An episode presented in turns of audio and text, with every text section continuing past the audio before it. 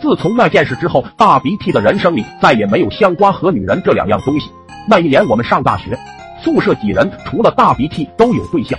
每次我们几个出去约会，大鼻涕就一脸怨妇相的在宿舍里喝酒，喝醉了还喜欢抱着我们哭。要说这大鼻涕长得是要个子有个子，要身材有身材。至于为啥现在还是个单身，可能是因为他钢铁直男的性格吧。记得那时候我们不满被大鼻涕每日折磨，带着他去联谊。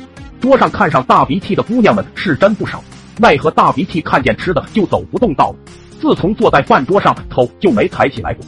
一口牛肉，一口啤酒，一口鸡肉，一口啤酒，越吃越嗨，啤酒都下去了三四件，压的还吭哧吭哧的吃了七八个大香瓜。姑娘们一看大鼻涕这吃相，都被吓跑了。好家伙，这玩意是猪精转世吧？这么能吃！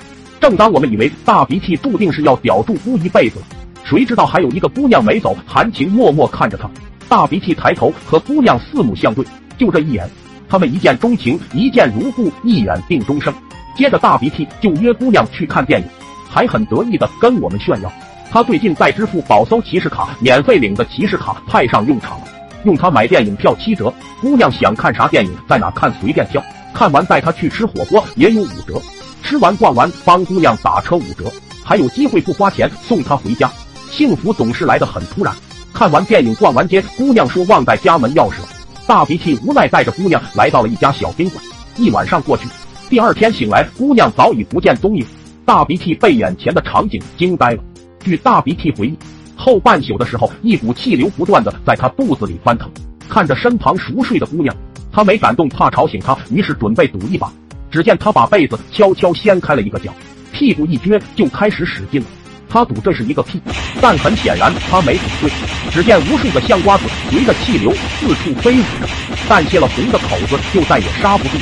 就这样，大鼻涕蹦了一晚上的香瓜子，最后就连自己啥时候睡着的都不知道。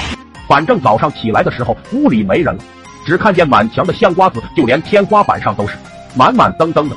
宾馆老板来查房的时候，看见眼前这一幕，差点没气晕过去。后来我们找到了另一位当事人，据他回忆，那天半夜他被鞭炮声吵醒，一睁眼只看见无数颗香瓜子在天上飞舞，扭头一看，还有一个接着腚打着呼噜，不知道什么时候睡着了的香瓜子发射。